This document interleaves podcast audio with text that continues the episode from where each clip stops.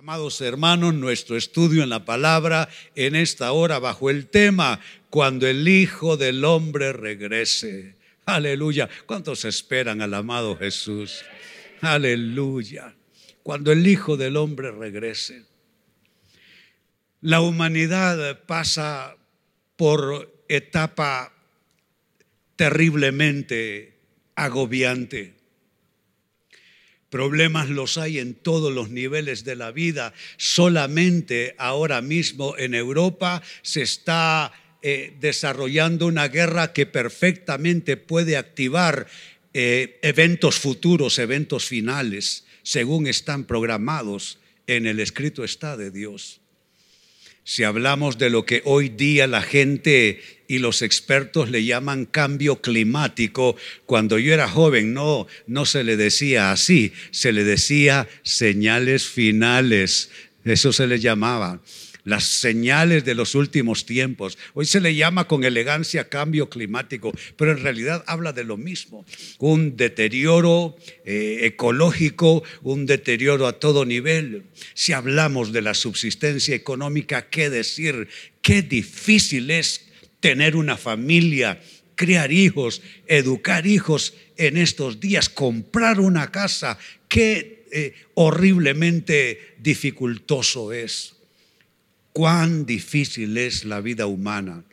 Pero saben, todo eso de alguna manera está anunciando que Cristo viene pronto. Dígalo conmigo, Cristo viene pronto. Él es el Mesías que espera el pueblo de Israel y es el todopoderoso Dios que nosotros, su pueblo, esperamos. Bendito su nombre. Pues ese es nuestro tema, cuando el Hijo del Hombre regrese. Y tomo la porción que se encuentra en Mateo capítulo 24, comienzo a leer los versos 37 al 39. Dice así, cuando el Hijo del Hombre regrese, y hago un alto en la lectura, amados hermanos, para comentar lo siguiente. El Hijo del Hombre es un nombre que Jesús usaba para referirse a sí mismo más que ningún otro nombre. Es el nombre que él más usó para hablar de sí mismo. Es usado ese nombre 83 veces en los evangelios y todas las ocasiones él las mencionó, no otras personas. Él 83 veces él lo menciona en los evangelios porque a él le gustaba identificarse y anunciarse de esa manera, el Hijo del Hombre. Era un título mesiánico, ciertamente, pero con una referencia a la humanidad de Jesucristo y a la humildad suya. Pues bien, sigo la lectura. Dice, cuando el Hijo del Hombre regrese, será como, noten esa frase, la destaco para ustedes. Es la frase que, que se introduce como una llave para abrir el cofre de la revelación divina. Será como en los días de Noé. Sigue diciendo verso 38. En esos días antes del diluvio, la gente disfrutaba de banquetes, fiestas y casamientos hasta el momento en que entró en su barco. Me detengo para comentar. Seguramente todos eh, vimos en distintos momentos, en distintas ocasiones, las gentes en las principales ciudades europeas protestando contra las medidas de bioseguridad. ¿Por qué? Porque la gente quería seguir enfiestada. La gente quería seguir colmando los bares. La gente, los chicos querían seguir tomando cerveza yendo donde los chicos jóvenes eh, suelen eh, eh, reunirse en ciudades como Madrid o como Barcelona y así en las distintas ciudades de Europa. ¿Por qué? Porque la gente quiere fiesta, a pesar de las dificultades, a pesar de que hay guerra entre Rusia eh, y Ucrania, a pesar de la pandemia, a pesar de la recesión mundial, a pesar de cómo se ha venido eh, lentizando la, la cadena de suministros en el planeta entero, de tal manera que hay lugares en el mundo donde aún los alimentos está costando que lleguen en tiempo y no digamos suministros de otro tipo para que se siga desarrollando la vida humana. Es como en los días de, Noé. Vuelvo al verso 38. En esos días antes del diluvio, la gente disfrutaba de banquetes, de fiestas, casamientos, hasta el día en que entró en su barco. Verso 39. La gente, oiga esto, no se daba cuenta de lo que iba a suceder hasta que. Lo mismo está pasando la gente no se da cuenta de lo que va a suceder hasta que. En este caso no se trata ya de un diluvio universal, pero de igual manera viene una conmoción planetaria que acompaña la venida del Hijo del Hombre, la venida de Jesucristo. Y noten esa frase ya destacada para ustedes, será como y aparece, perdón, vuelvan al texto en pantalla, aparece dos veces ese vocablo de apenas dos palabras, será como, y lo reitera como para insistir en que pongamos discernimiento en esto, como para insistir en que realmente establezcamos el cuadro comparativo entre lo que estamos viviendo en nuestros días y se vivía en los días de Noé. Así será, vuelve a insistir, cuando venga el Hijo del Hombre. ¿Qué es lo primero que nos ha dicho ese texto? Y será nuestro primer elemento en el mensaje a considerar. El primer elemento en el texto es, será como en los días de Noé. Y no me cansaré de leer esta escritura y quiero reiterarla para ustedes en este minuto. Vuelvo sobre ese texto. Será como en los días de Noé, Mateo 24, versos 37 al 39. Cuando el Hijo del Hombre regrese, será como en los días de Noé. En esos días, antes del diluvio, la gente disfrutaba de banquetes, fiestas y casamientos hasta el momento en que Noé entró en su barco. La gente no se daba cuenta de lo que iba a suceder hasta que llegó el diluvio y arrasó con todos. Mm, así será cuando venga el Hijo del Hombre. Mi comentario puesto en nota para ustedes, amados hermanos, es el siguiente.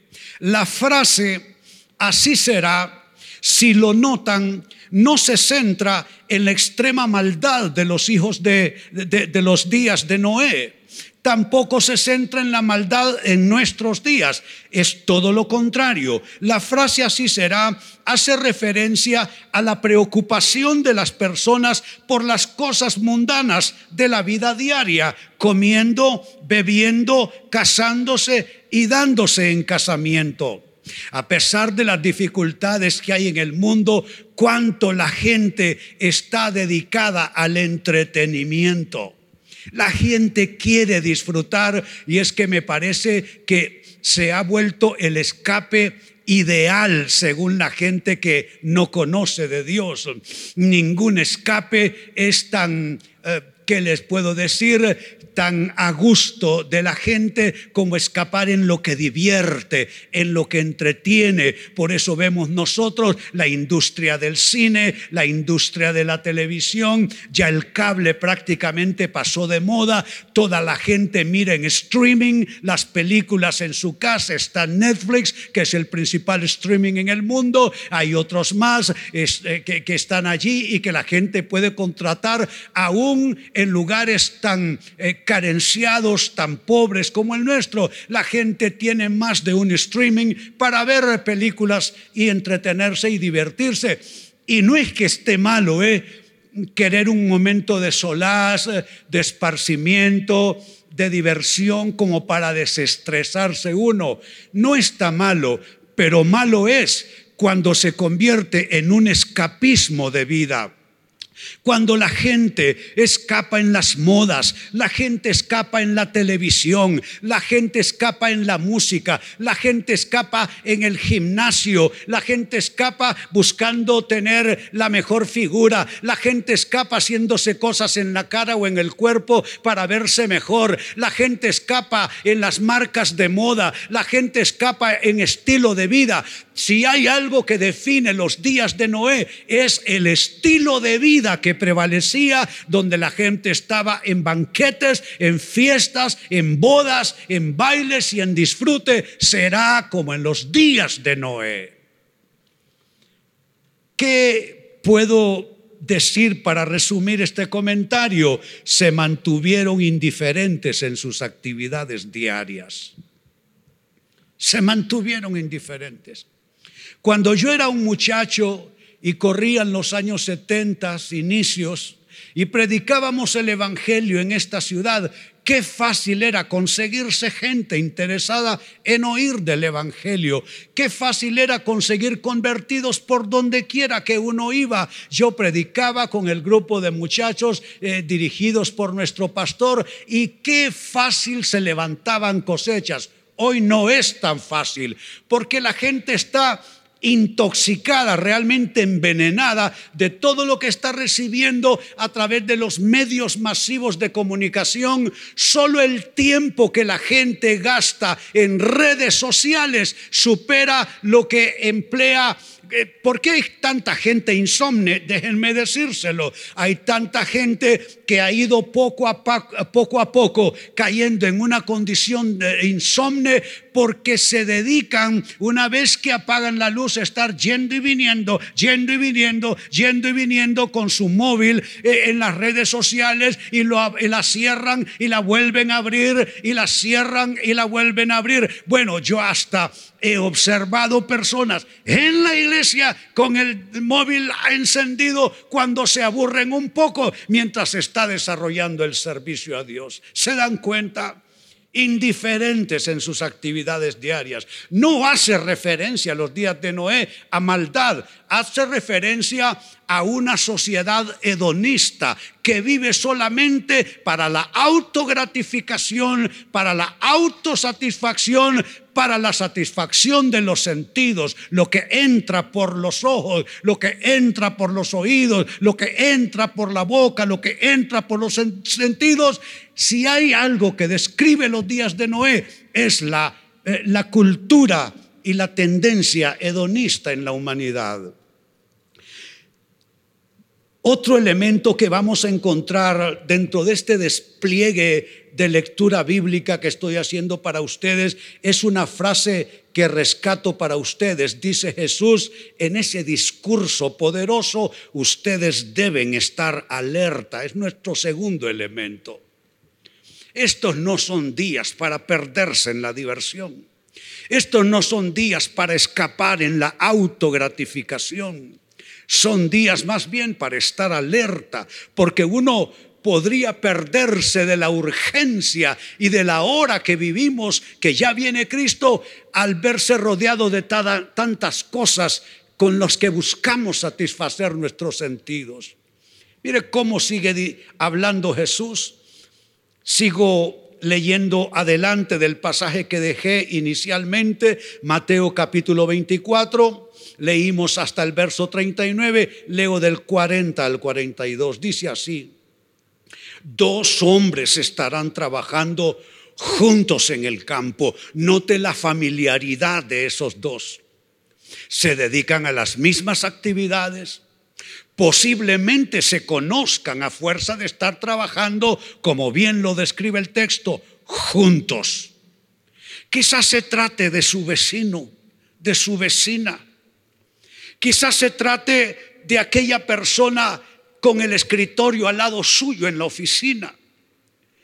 Quizás se trate de una persona a la que usted saluda todos los días cuando va a dejar sus hijos a la escuela.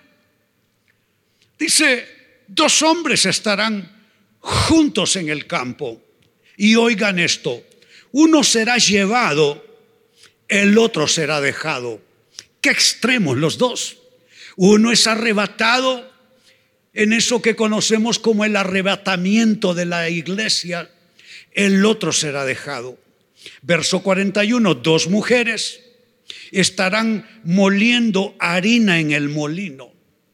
Si están dos mujeres moliendo juntas en el molino, es porque se han visto en más de una ocasión.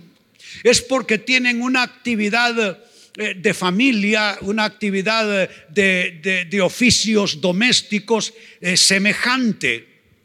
Y seguramente se han encontrado, ya pasándolo a nuestros días, en el supermercado.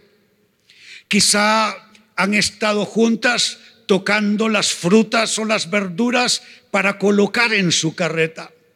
O quizá coincidieron caminando por las mismas calles del mall, en las mismas eh, aceras, eh, los mismos, eh, mejor lo digo así, los mismos pasillos del centro comercial.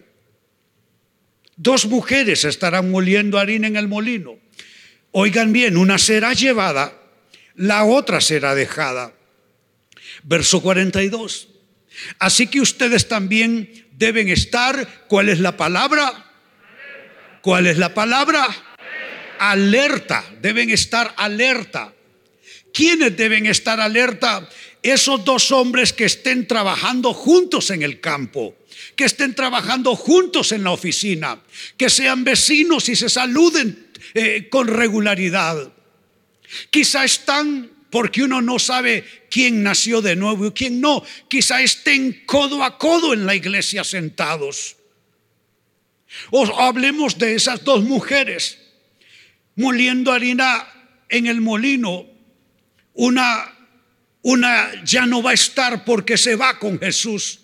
Porque la parte más cruel de esos acontecimientos no los veremos los redimidos con Jesús, porque se pone se pone como ejemplo los días de Noé, el arca de Noé, y el arca de Noé fue para salvación de aquellos que habían sido escogidos. Cristo va a recibir, a, a, recoger a su iglesia, a arrebatar a su iglesia para que la iglesia no viva la parte más cruel de eso que la Biblia llama la gran tribulación. Pero la tribulación será de aquel que de pronto ya no vio a su amiguita del trabajo no la volvió a ver más, no volvió a ver a su prima que iba a la iglesia, no la volvió a ver más, eh, no volvió a ver más a aquella vecina o aquel eh, hombre no volvió a ver a su compañero de trabajo. ¿Qué pasó? Uno fue dejado y el otro fue llevado. Insisto, verso 42, así que ustedes también deben estar alerta. Y alerta porque Jesús lo dice, porque no saben qué día vendrá su Señor. Nadie lo sabe, ni los ángeles lo saben. Jesucristo les afirmó a sus apóstoles que ni él mismo lo sabía, si no estaba en la sola potestad del Padre. Nadie lo sabe.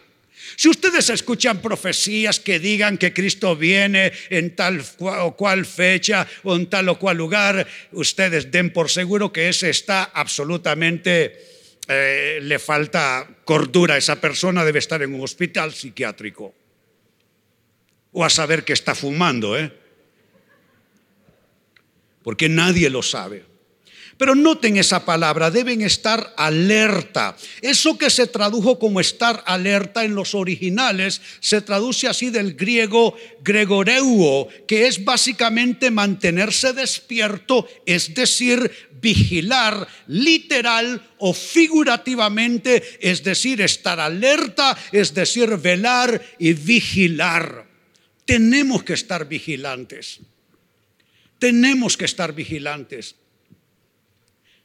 Saben, yo creo mucho en la oración desde el punto de vista de la oración en solitario y cuando la gente no está en actividad.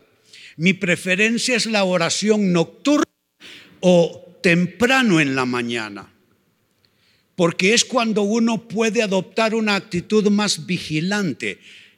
Aquí podemos orar, de hecho lo hacemos y está bien, es parte del culto a Dios pero aquí usted está viendo su móvil, mira el que está al lado, de repente mira la hora que es, cualquier otra cosa. Pero cuando usted está absolutamente en solitario, en horas de la noche, cuando los demás ya están acostados o temprano en la mañana, antes de que se, levanten los niños, antes de que comiencen los ruidos, de que comience todo mundo actividad, usted puede con más eh, eh, facilidad espiritualmente hablando estar alerta, velar y vigilar, porque esa es la instrucción, amados, instrucción en una sola palabra, en un solo vocablo, alerta.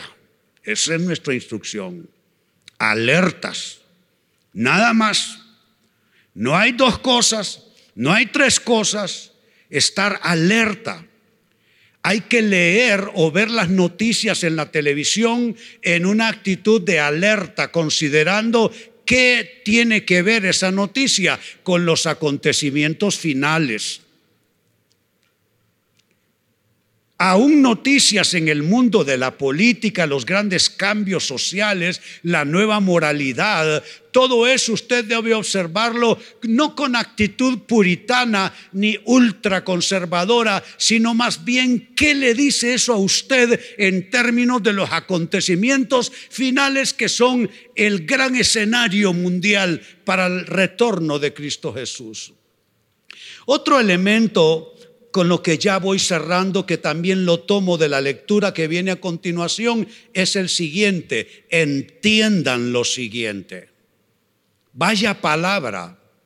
Entiendan lo siguiente. Significa que hay gente que puede estar en la iglesia con el discernimiento apagado, en total tinieblas, bloqueado su discernimiento. Esa persona solo quiere cantar, esa persona solo quiere que aquello le alegre, eh, esa persona solo quiere que la palabra eh, sea como un bálsamo para sentirse mejor, que la palabra sea una palabra devocional. Yo no sé si ustedes notan cómo vivo yo contradiciendo esa tendencia. La Biblia no es un libro devocional. Dejemos de tomarlo como un libro devocional. Usted toma una lectura cada día para sentirse bien. No es una pastilla la Biblia. La Biblia no es un devocional. La Biblia es un libro legislativo y es un libro profético. Legislativo porque ahí está la ley de Dios. Ahí Dios nos dice cómo podemos nosotros honrar su nombre, honrar la salvación que hemos recibido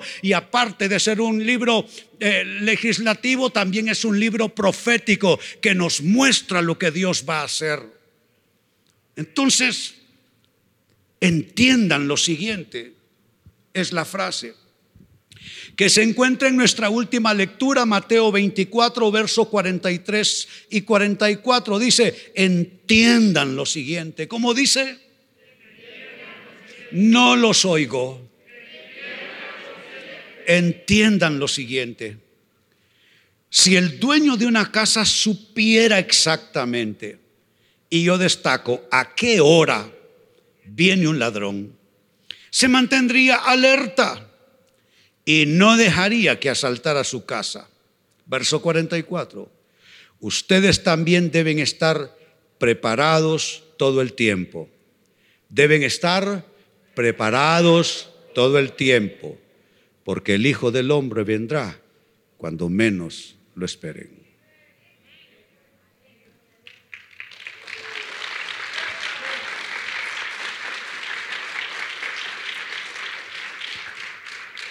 Para lo que les interesa este tema y debiera ser así, mañana a las 9 de la mañana estoy con otro tema dentro de este contexto. Mañana será y por fin aparecerá su señal. si no pueden venir a la iglesia, tomen el control remoto y enciendan su televisión. Puesto de pie, vamos a orar.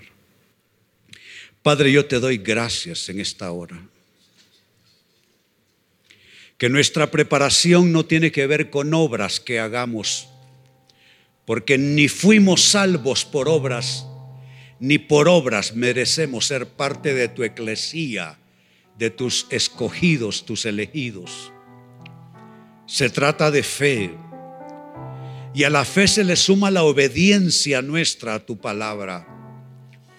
Hoy queremos reconocer delante de tu presencia que el mundo no es nuestro hogar, que aunque somos ciudadanos de alguna nación en particular, somos ciudadanos del reino de Dios, con ciudadanos de los santos, miembros de la familia de Dios.